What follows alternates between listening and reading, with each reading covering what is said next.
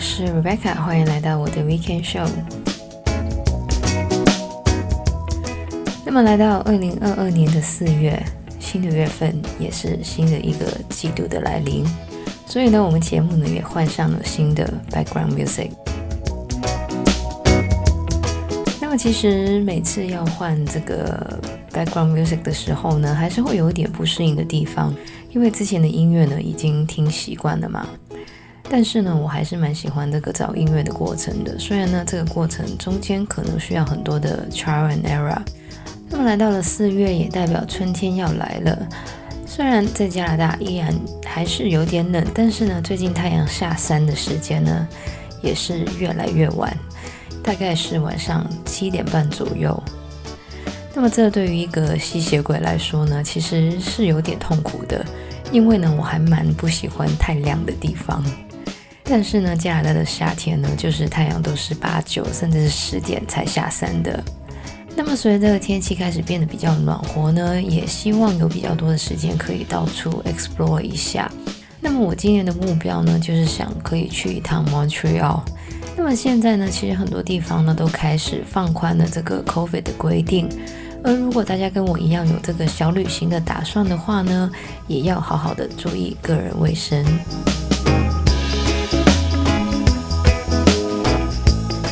上个礼拜呢，我们讲了很多不同断舍离的方法，但是除了物品之外呢，其实人际关系也是一个很需要断舍离，但是呢，经常被人忽略的地方。虽然说在家靠父母，出外靠朋友，但是真的朋友越多就越好吗？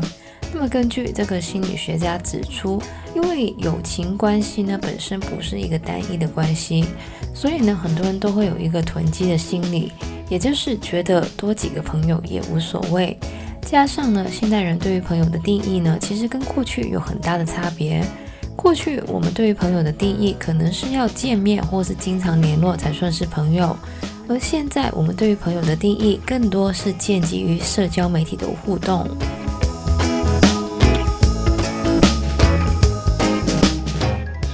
说人类是一个群体的动物，而社交呢，也是我们生活上必须的一部分。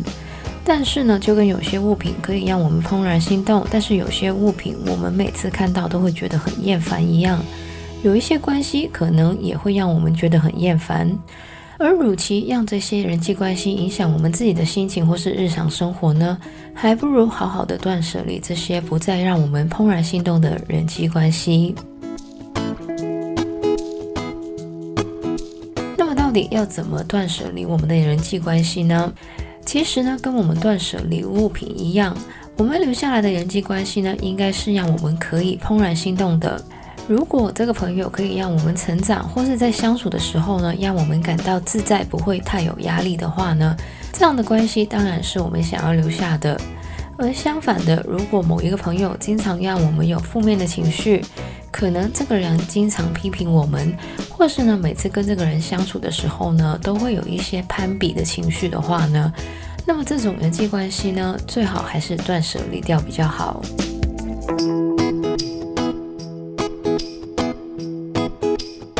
其实呢，经营这个友情呢，也是需要花精力的。如果我们不花点时间去断舍离我们的人际关系呢，我们可能会花很多的时间来应付一些根本不让我们怦然心动的朋友。刚刚也说了，我们在社交媒体上经常会加一些不是很熟，但是觉得还是加一下的朋友。而也因为这样子呢，大家可能每次看到一些不熟的人的 update 的时候呢，我们也要去按赞一下。虽然说按个赞好像没有什么，但是呢，其实长时间下来呢，是会花蛮多的时间的。另外呢，这个心理学家也证实了，经常看这个社交媒体呢，其实会让人容易感到孤独或是嫉妒。那么虽然说呢，不是每个人都会有这样的情绪，但是想一想，我们为什么要为一些根本不让我们怦然心动的朋友影响我们的情绪呢？当然，这也不只是人际关系。如果有一些账号或是 influencer 的社交媒体可能会影响我们的情绪的话呢，也可以趁着这个时间呢，把它们断舍离掉。那么我记得呢，我之前在做这个不购买的挑战的节目的时候呢，也有建议过大家呢，如果有一些社交媒体的账号是关注了之后呢，会经常想要买东西，或是让人觉得自卑的话呢，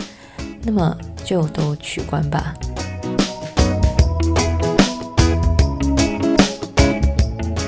然，当我们断舍离了那些不怦然心动的人际关系之后呢，剩下来这一些让我们怦然心动的人际关系呢，也是需要好好的经营的。虽然不见得要经常见面，尤其呢是现在很多人呢都住在不同的国家，但是呢还是可以定期的关心一下这些让我们怦然心动的朋友们。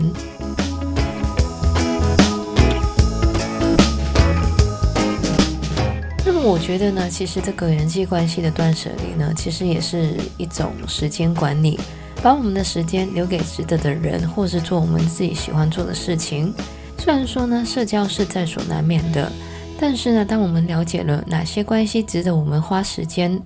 我们就可以更有效地区分不同的社交场合的重要性。以上呢，就是我们这个礼拜的节目内容了。喜欢我们节目的朋友呢，可以在不同的 Podcast 平台上追踪或点评我们的节目。我们的节目呢，会在加拿大东岸时间的每周日凌晨十二点钟更新，也就是香港、台湾的每周日中午十二点钟。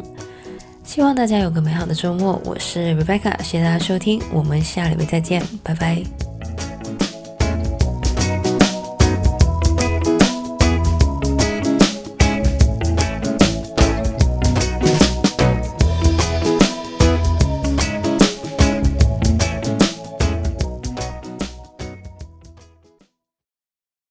那么现在呢，其实很多地方都开始放框，但是除了物品之外呢，其实，那么这种人际关系呢，最好还是断舍离。